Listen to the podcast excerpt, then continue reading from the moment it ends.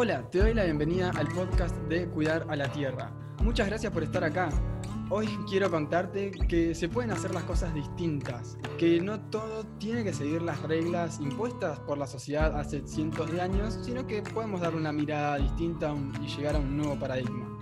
Por ejemplo, Martín Almiña no solo creó a Más Oxígeno, una empresa de soluciones ambientales, sino que también fundó la red de compostaje que es una red que vincula a más de 12 emprendimientos que se dedican literalmente a vender el mismo producto, que son composteras y también, ¿por qué no?, productos relacionados, pero que uno pensaría tradicionalmente que esas eh, empresas, esos emprendimientos estarían compitiendo y sin embargo con la red de compostaje Martín logró que todos vayan con el mismo rumbo y hacia un mismo lugar. Hace más de cuatro años que está en este viaje y hoy nos va a contar de qué se trata y cómo fue su recorrido. Así que si te gustaría escucharlo, este podcast es para vos. Hago un pequeño paréntesis acá. Aviso que Martín estaba grabando en exteriores y por momento hay eh, viento y no se escucha del todo bien. Te pido mil disculpas y que espero que puedas de todas formas seguir aprovechando el episodio. Te mando un fuerte abrazo y nos escuchamos ahora mismo.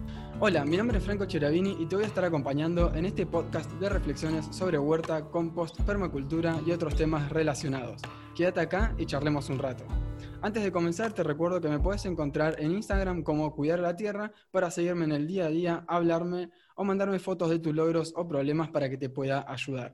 Y si quieres que este mensaje llegue a más personas, puedes sacar una captura de pantalla de esto que estás escuchando y compartirlo en tus historias de Instagram. Y si me etiquetas, seguramente también lo voy a estar compartiendo. Así que sin más preámbulos, bienvenido Martín, muchas gracias por estar acá. Hola Franco, ¿cómo te va? Gracias por la invitación.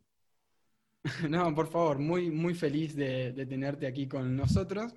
Y bueno, para aquellas personas que se están encontrando por primera vez con Martín Almiña, eh, ¿cómo te, presentarías? Uh, eh, yo creo que por ahí como un emprendedor, como un emprendedor, como una persona que, está buscando eh, hacer un aporte a, este mundo loco en el que vivimos. Bien ahí, gracias, gracias, gracias.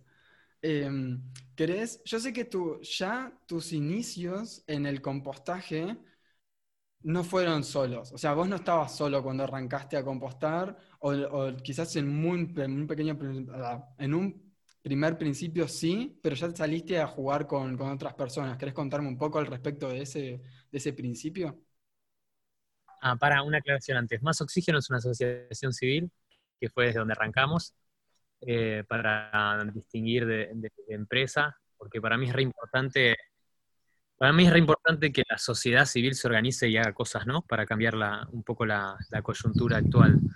Yo el compostaje, sí, un poco sí, en realidad empecé solo, lo descubrí acá donde estoy, en el fondo del, jardín de la casa de mi abuela, y en un curso del, INTA, del programa Pro Huerta del INTA, que aprendí mucho sobre huerta y ahí encontré y descubrí a la lombriz californiana.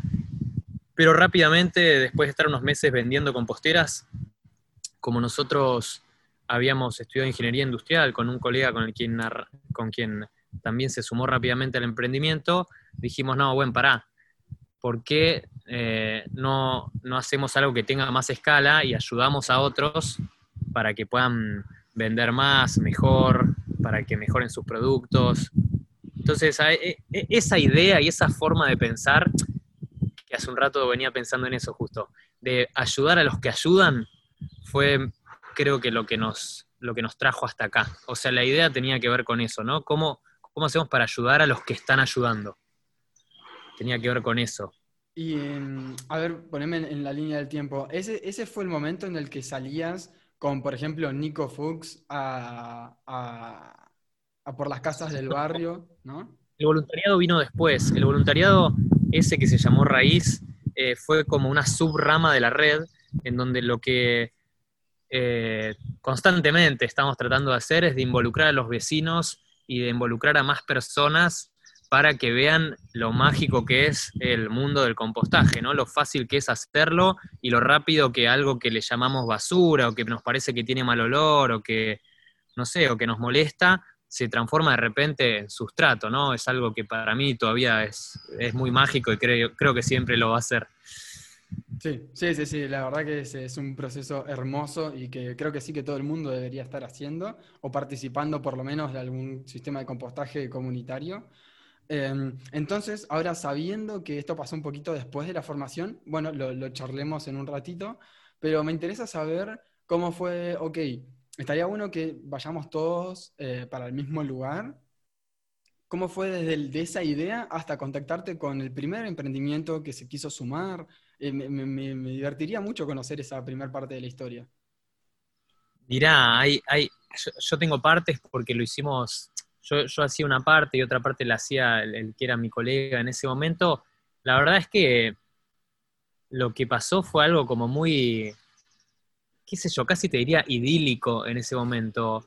Fue algo así como, como en un proceso en los que muchos nos sentíamos solos y estábamos solos arrancando a hacer algo que, sentíamos que, era ir contra la corriente, porque la verdad es que en nuestras familias, en nuestros círculos nos decían, ¿qué estás haciendo? ¿Estás loco? Nadie va a hacer eso. Eh, eh, la, basura es basura y si, si, si como que si haces algo con la basura te vas a morir de hambre, ¿no? Como era el pensamiento típico tradicional.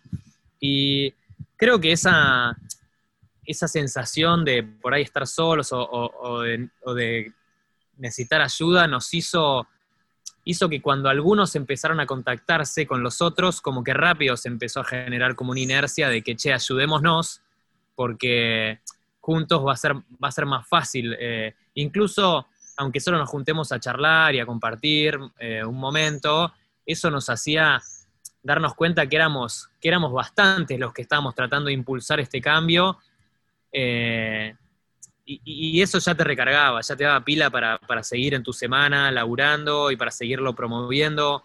Y creo que, creo que de ese momento que fue hace unos 5 o 6 años hasta hoy, eh, yo creo que no, nos lo reconocemos a nosotros, pero en gran parte el haber sabido estar juntos y empujar todo esto juntos hace que hoy haya una expansión muy rápida de todo esto de que es el compostaje y, muchas otras actividades, ¿no? Porque ya había una base sólida creada que permitió que hoy se vendan muchísimas más composteras o que podamos atender un mercado que está apareciendo, digamos.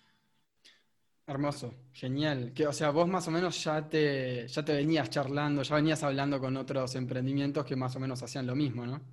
Sí, sí, aparte eh, hubo así como buena química, ¿no? Porque con Ale de Proyecto Terranova, con Marian de Lumbricus, con Pepo de Compostate Bien, con los chicos de Yocompos, con los chicos de Cultivarte, Greenheads, eran como todas personas que contactábamos y estaban en la misma, o sea, tenían la misma forma de pensar, estaban buscando lo mismo y querían ir para el mismo lado. Entonces, hubiese sido al revés, hubiese sido eh, ridículo casi forzado el no seguir hablando con esas personas o no buscar esquemas de trabajo en conjunto con esas personas.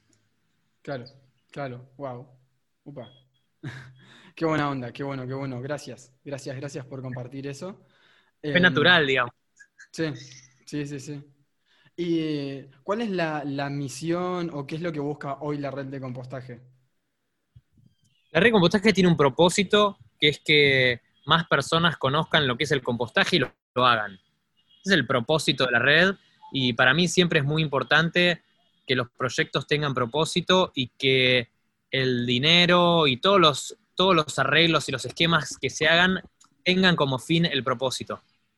Para mí eso es muy, muy importante. Es algo como que te diría de, tratar de que las cosas estén ordenadas. Y hoy la red lo que busca es eso.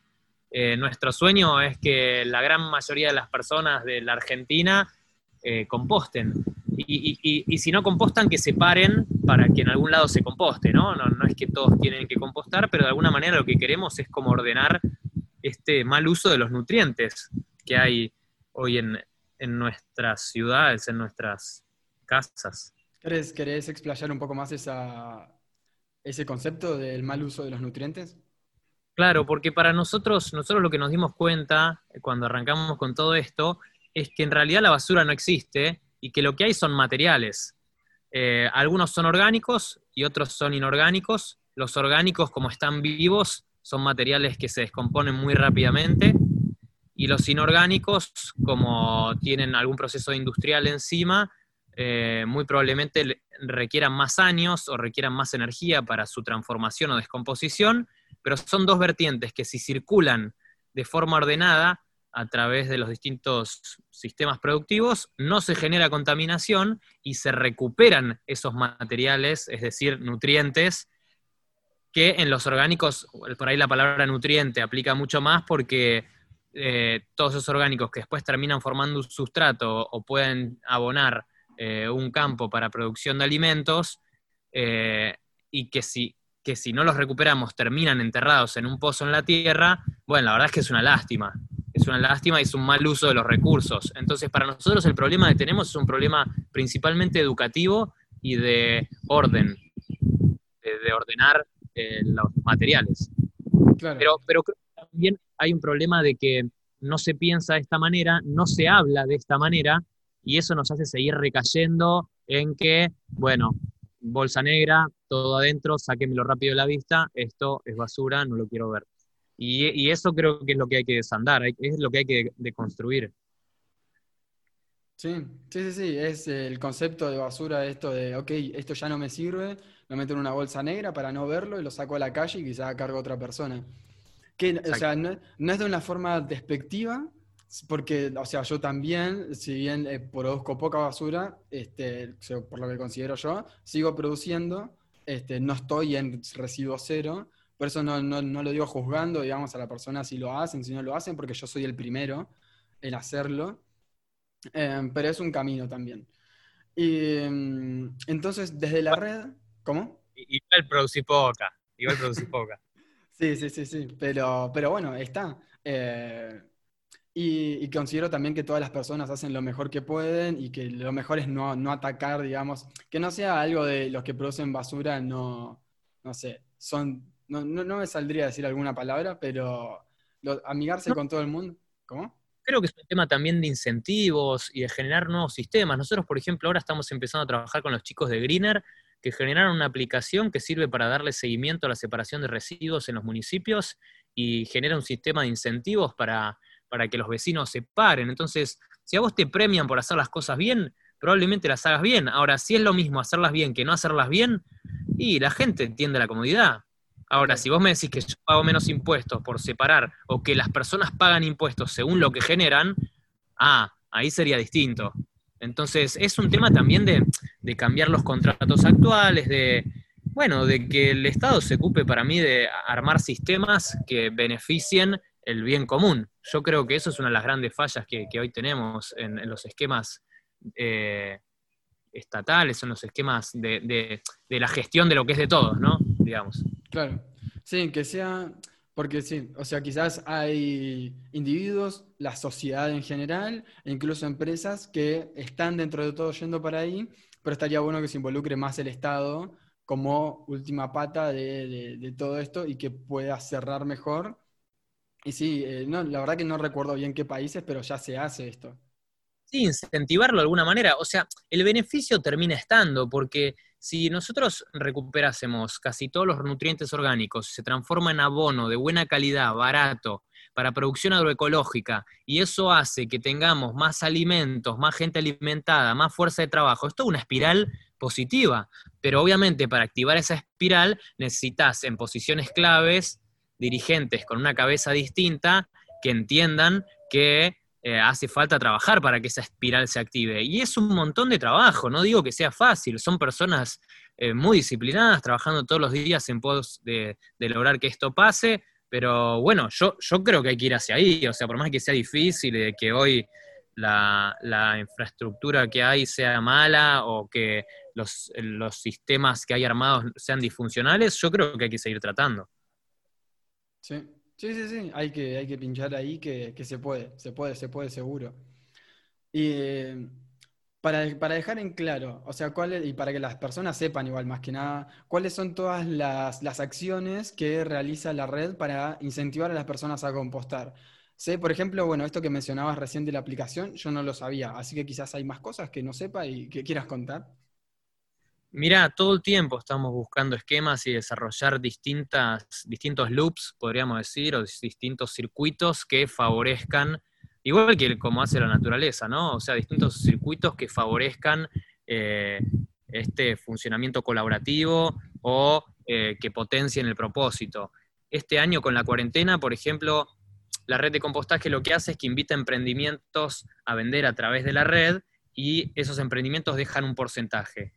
Una parte de ese porcentaje se usa para mantener la estructura que permite hacer coordinación, que permite llevar a cabo las ventas, que permite actualizar publicaciones, que permite hacer todo lo que hace falta para que se vendan composteras.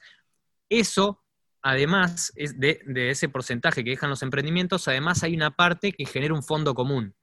Y ese fondo común se usa para acciones de bien común, que muchas veces tratamos de que estén alineadas con el propósito. Una de ellas son talleres gratuitos para la comunidad.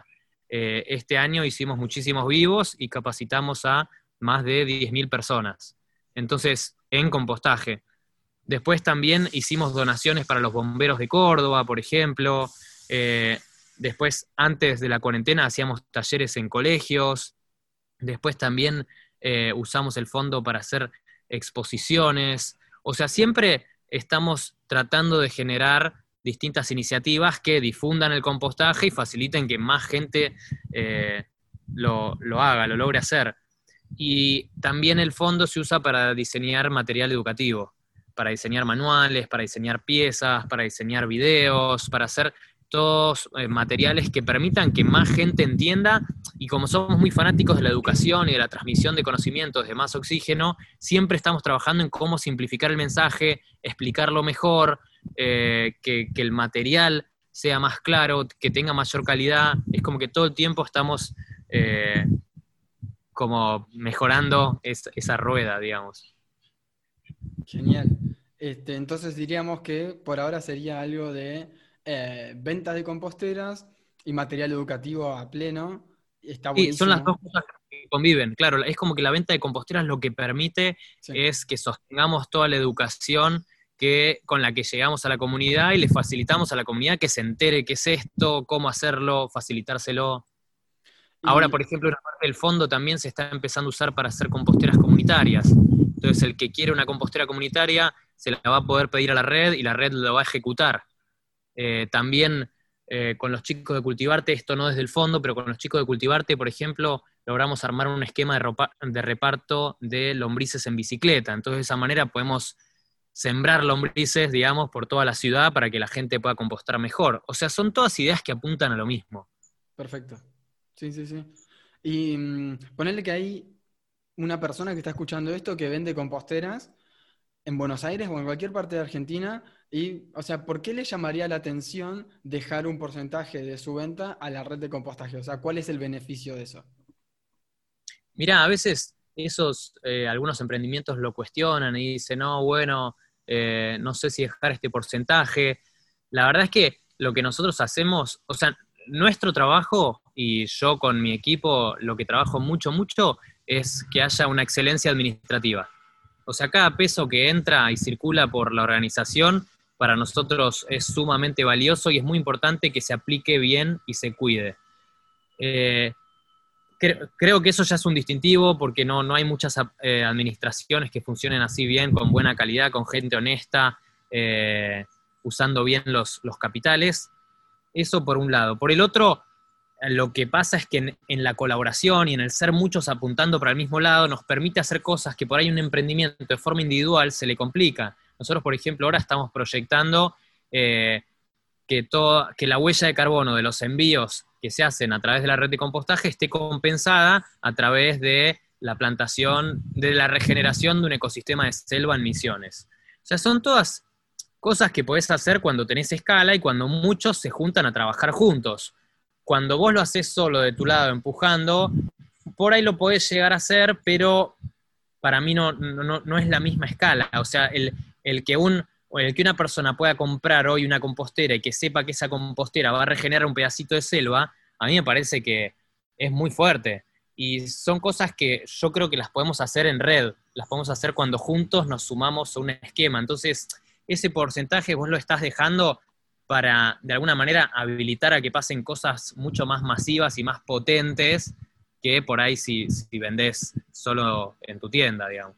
Claro, igual, eh, o sea, me encantó esa respuesta, me parece brillante, Pero no sé, o sea, el tema este de que, por ejemplo, si yo vendo una compostera por Mercado Libre o si vendo una compostera por la red de compostaje, ¿el porcentaje es menor? Depende de qué, en qué opción vendas. Nosotros tenemos la opción más alta de todas, que es, la, que es la Premium. En la Premium Mercado Libre, si no me equivoco, cobra 27%. Nosotros a los emprendimientos le cobramos el 15%. o sea, en la categoría que estamos nosotros ya somos competitivos. Después, si el emprendimiento quiere vender por su cuenta en una categoría más baja, creo que Mercado Libre le cobra el 13 y ahí sí puede hacerlo por su cuenta. Eh, pero bueno, a nosotros cuando nos dan una compostera, nos encargamos de publicarla, nos encargamos de responder las preguntas, nos encargamos prácticamente toda la venta y ahora estamos desarrollando esquemas logísticos. O sea, muy probablemente en un futuro también la entreguemos. Entonces, lo que nosotros estamos buscando es que el emprendedor se pueda dedicar a hacer lo que a él le gusta, que probablemente sea diseñar su compostera o difundir el compostaje, y nosotros le gestionamos el resto de las tareas. O sea, estamos yendo un modelo de ese estilo. Sí, sí, sí, sí. sí. No, eh, o sea, yo para, para mencionar un beneficio más, este, que, que, sé que a las personas que venden composteras les debería o, les podría llegar a interesar. Eh, me parece que, todo este esquema, todo esto, cómo está pensado, está muy bueno, está hermoso, este, cómo, cómo lo fueron llevando. Venimos trabajando hace bastante. Eh, sí, sí, no es fácil, pasa de todo en el medio. Ahora tenemos un depósito que ya nos está quedando chico, lo, hacemos en la casa de uno de, mis socios, eh, va, de los socios de Más Oxígeno. Entonces es como todo muy a pulmón y todo muy nosotros empujando algo que es algo en lo que creemos, o sea, creemos que de esta manera mucha más gente puede llegar a compostar. O sea, la verdad es que estamos detrás de eso. Genial, genial. No, está perfecto, está perfecto y me gusta la, visión de todo esto y, cómo buscan desarrollarse. Me encanta. muy bueno, muy bueno.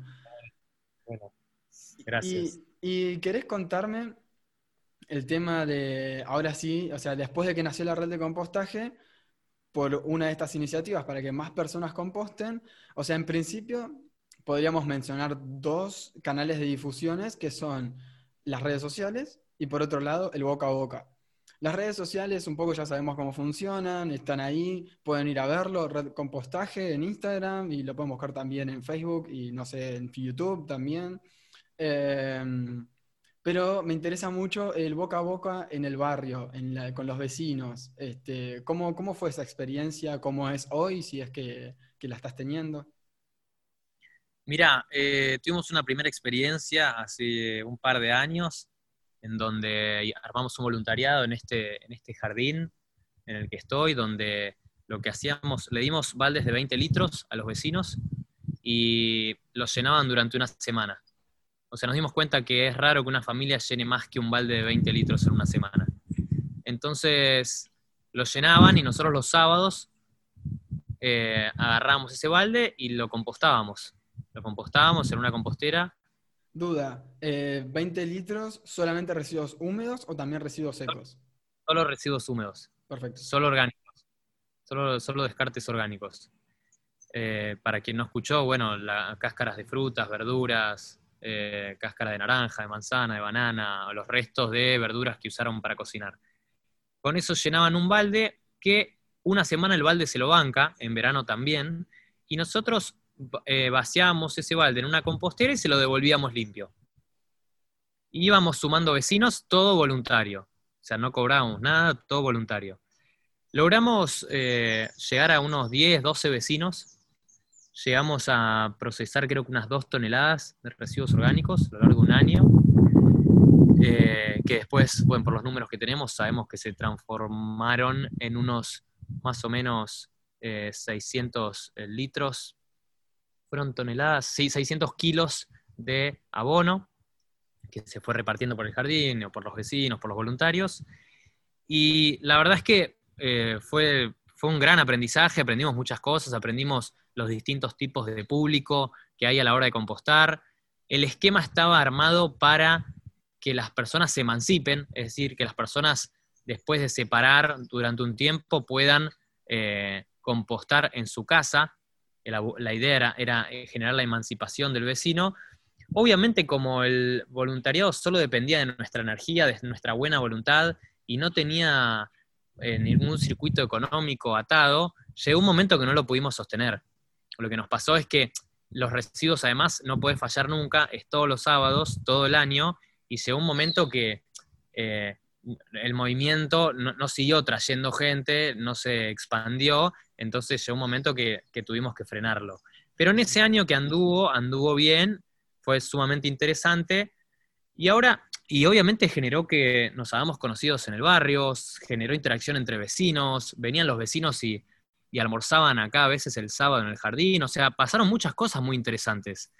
Eh, hoy yo tengo que pedirle a algún vecino y los vecinos me conocen, entonces se generó esta mayor resiliencia social que este tipo de sistemas como el compost comunitario, como la huerta comunitaria o como una recolección así voluntaria puede generar. Habiendo aprendido eso, ahora lo que estamos haciendo es generar eh, un, este circuito de, podríamos decir, de instalación de composteras comunitarias, porque nos damos cuenta que cada compostera comunitaria es un nodo que une a los vecinos. Entonces es re importante generar estos nodos en los barrios y generar estos encuentros entre los vecinos, porque hoy no nos conocemos con los vecinos, pero si nosotros nos conocemos más con los vecinos, se, empieza a dar unas, se empiezan a dar situaciones de ayuda en donde cuando alguien tiene un problema, bueno, otro lo puede ayudar. Porque en vez de estar por ahí mirando Netflix o estar en mi casa aburrido y sin saber qué hacer, por ahí puedo estar ayudando a un vecino que en ese momento necesita algo, tiene un problema, quiere hablar con alguien, porque muchas veces hablando ya nos ayudamos. Entonces la compostera comunitaria eh, o este tipo de esquemas generan eso. Hoy encontramos un lugar acá cerca en Vicente López de, de una esquina que, siempre tuvo mucho movimiento y yo ahora me estoy dando cuenta de la importancia de este tipo de vecinos que hablan con todo el mundo, que tienen buena onda, que siempre comparten y, pusimos una compostera comunitaria ahí a propósito. Casi que la situación nos llevó a ponerla ahí igual. Eh, y nos estamos dando cuenta que se puede producir algo muy lindo, porque quieras o no, estar eh, descartando ahí los orgánicos, tomando un mate y a la vez sembrando, te vas a dormir, eh, eh, o, en un fin de semana, vos tenés una tarde así y, recargaste, recargaste, y es algo re lindo que está pasando y lo tenemos enfrente, y me parece que está bueno activarlo. Entonces, todos estos esquemas para mí sirven mucho, hay que retomarlos, creo que antes estaban y nos alejamos sin querer por cómo evolucionó todo, nos alejamos de esto, yo creo que hay que volver a eso. Creo que tenemos que activar más este tipo de, sé, clubes de compost, clubes de huerta, no sé. sí, sí, las experiencias que tengo yo de compostaje comunitario, o sea, quizás no, llevan ese nombre, pero antes eh, trabajaba en un vivero escuela de plantas nativas y huerta, siempre lo menciono, y, ahí, nada, teníamos seis composteras de un metro cúbico cada uno, y, las laburábamos un montón, pero venía un montón de gente eh, y charlábamos y demás, y había gente que traía sus, eh, sus residuos.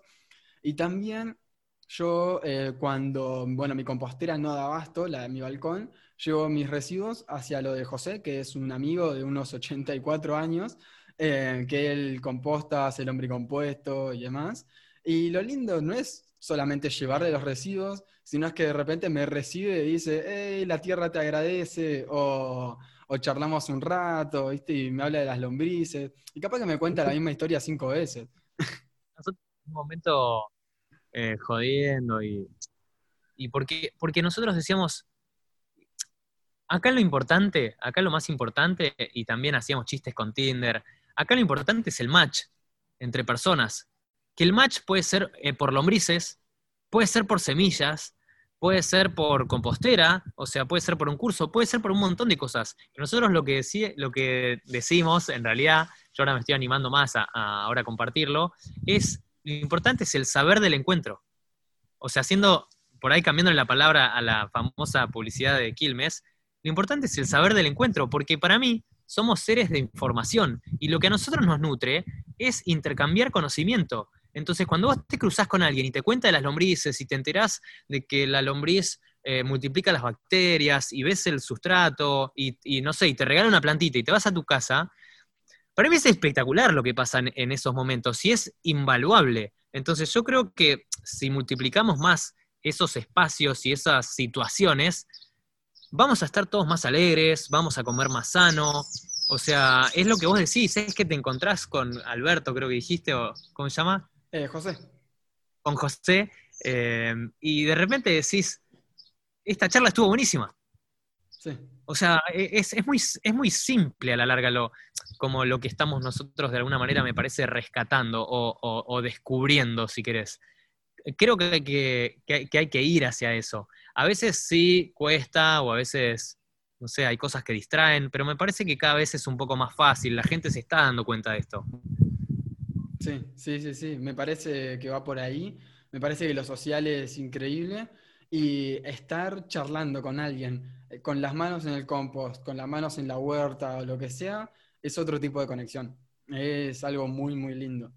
Y... Sí, además cada vez está más demostrado que poner los pies en la tierra, que poner las manos en la tierra genera intercambio de, iones y esos iones hacen que eh, vos tengas más equilibrado eh, tu cuerpo. Entonces empiezan a pasar, aparecer data y, datos de un montón de lugares que, que afirman cosas tan básicas como, che, me gusta meter las manos en la tierra porque me gusta. O sea. Sí, sí, sí. Ni hablar, sí, te, aumenta el nivel de serotonina, que te hace más feliz y demás. Ya está, sí, todo eso está súper estudiado. Y van a salir más estudios seguramente, pero es básicamente eso, afirmar lo que ya intuíamos y sentíamos. Mismo nosotros, mira qué pasa a nosotros. O sea, nosotros nos damos cuenta que hablar entre nosotros nos hace bien y nos divierte. Y yo creo que eh, eso lo descubrís cuando, o sea, lo descubrís desde una conexión que va por otro lado, no va tanto de un lugar mental.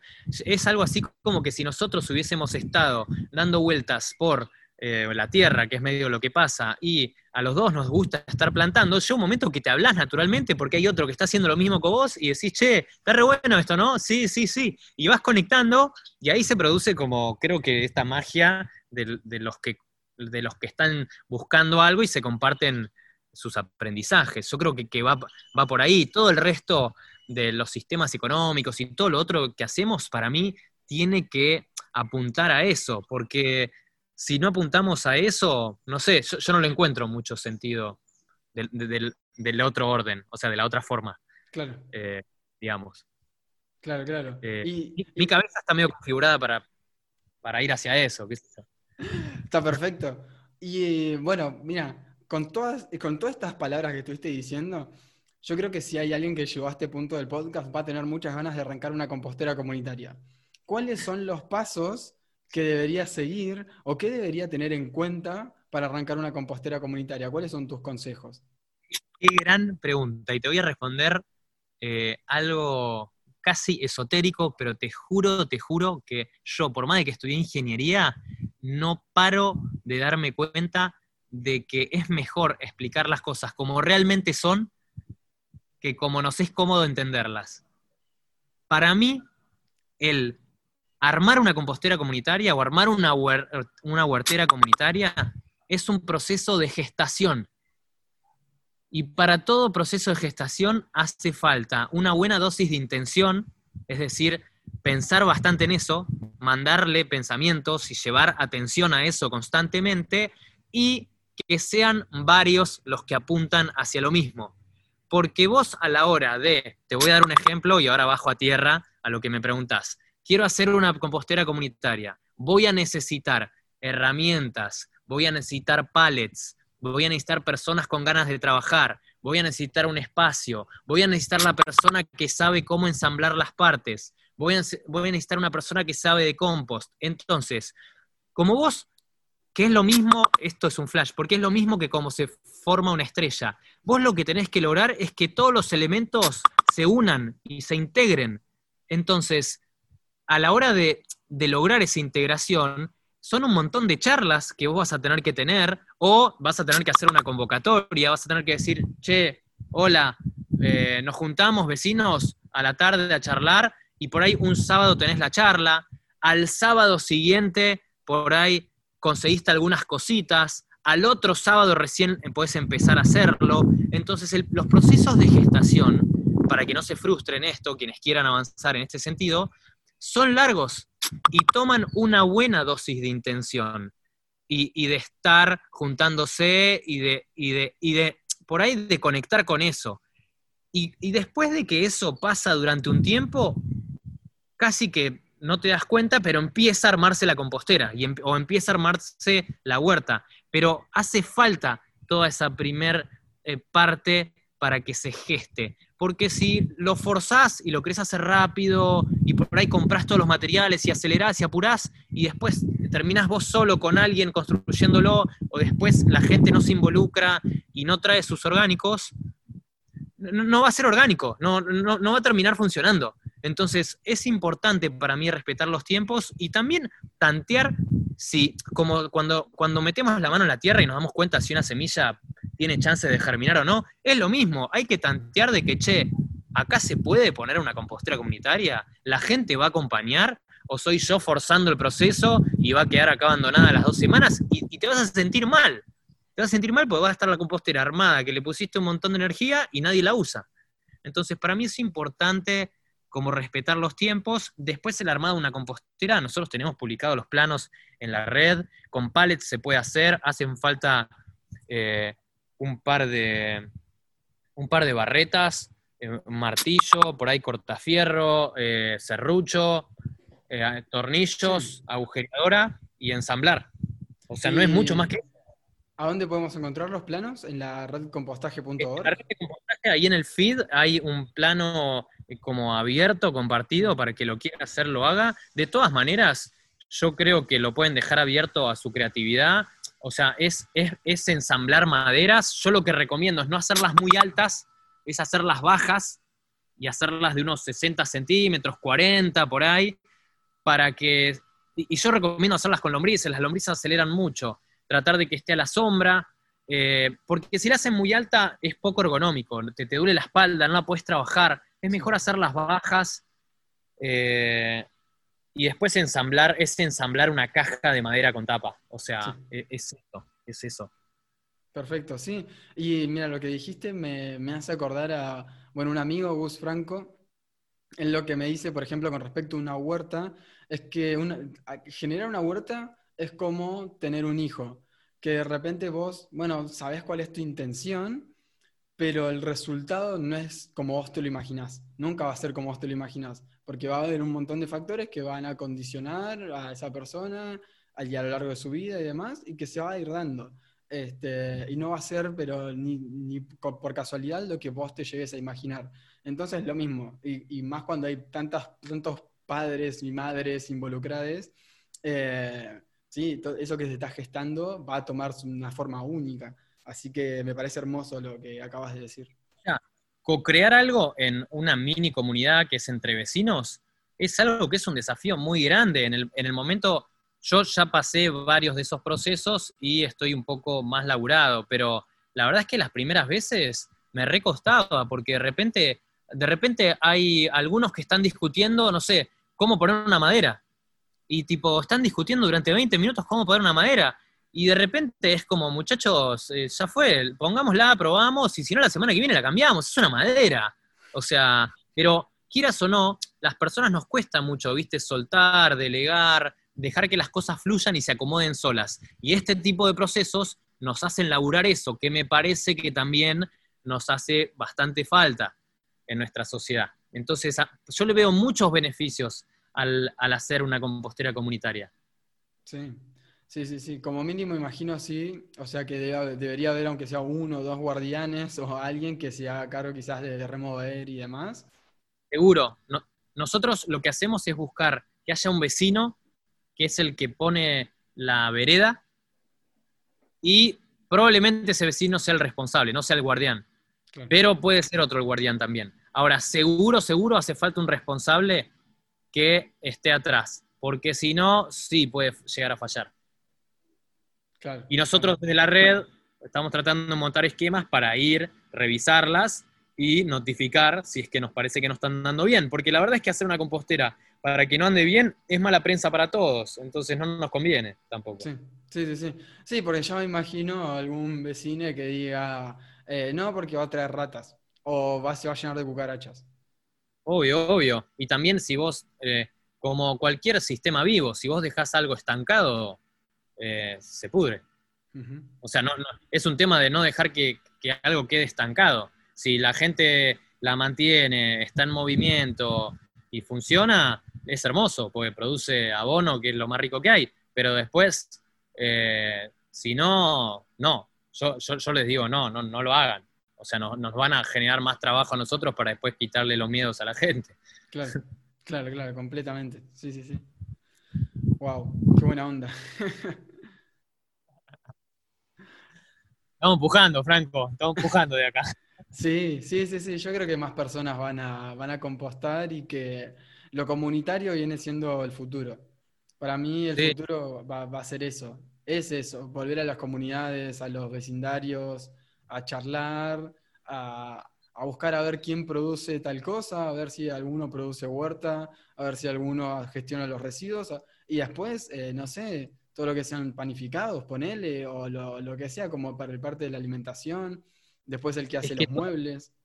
o sea, un buen equipo, lo ves en los equipos de trabajo, un buen equipo de trabajo que ya se conoce hace varios años y sabe trabajar bien, produce resultados como muchas veces superiores a que las individualidades por su cuenta.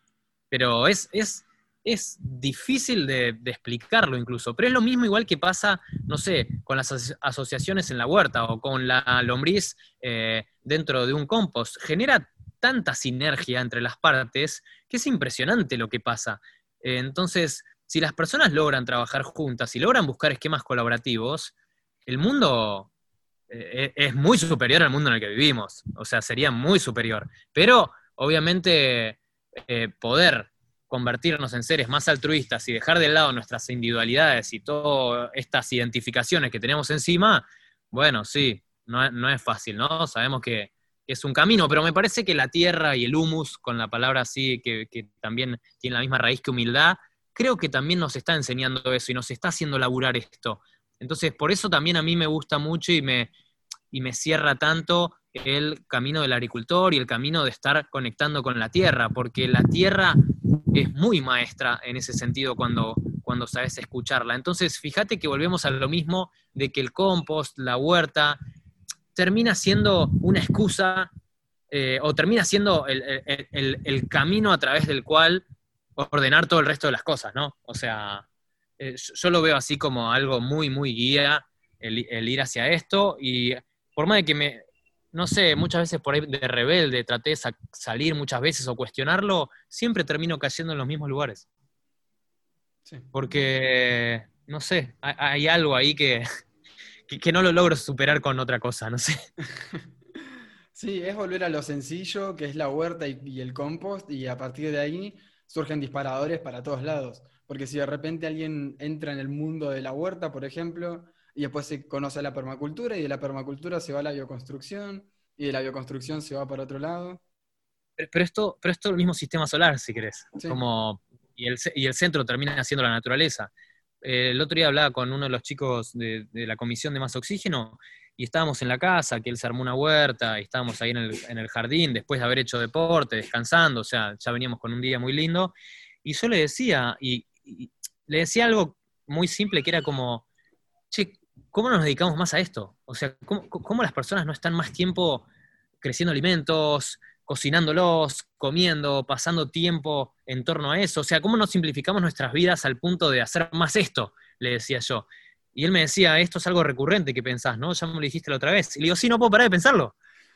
Digo, no, no puedo parar de pensarlo. Le digo, porque en estos momentos somos felices, estamos muy bien. Estoy cortando la rúcula eh, y el tomate, me estoy preparando la ensalada en el momento y estoy teniendo tiempo para hablar con vos de cosas eh, muy divertidas o cosas interesantes. Entonces, no sé, mi propuesta, o al menos mi, visión tiene que ver con esto, como, ¿por qué no, por qué no simplificar, no? O sea, simplificar. Que es lo mismo que decía Steve Jobs, igual, o sea, es, siempre el mismo pensamiento, es como, ¿cómo hacemos para simplificar al punto tal de que, che, más comer mejor, más la tierra sana, más un mundo no contaminado, eh, chicos felices, ¿no? Es como algo que es utópico hoy, pero no me parece ya tan lejano pensar en esto.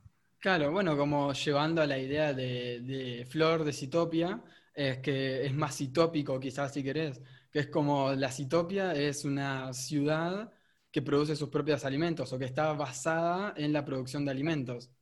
Sabía que Este, significa. Claro, este, porque, a ver, topos creo que era ciudad y cito, o sea, es como plantas y ciudad, ¿no? Como que están esas dos palabras, no me acuerdo en qué orden. Eh, entonces, es directamente, porque lo que plantea, hay un- es una autora eh, británica que, que tiene ahí un par de libros, que de hecho está el libro que lo buscás, se llama Citopia, es una filósofa, y lo Ah. que estudió, digamos, que muchas de las ciudades inicialmente se crearon por, la, por los caminos, ¿no? Que, o sea, que tenías que llegar de un lugar a otro para conquistar lugares y demás, eh, pero que lo que plantea ella es que habría que fundar o que eh, llevar a las ciudades en base a la producción de alimentos, y ahí mete eh, todo lo que es huerta, digamos, y que, este, No, leer, no leí. ¿Viste? Es súper interesante. Que eso, bueno, que la producción de alimentos sea el centro de una ciudad, de un barrio, de lo que sea, y que a partir de ahí se empiece a, a desarrollar. Muy bueno. Muy bueno. No lo sabía. Bueno, está bien, me dejas con tarea. ¿Algo más que, que quieras agregar?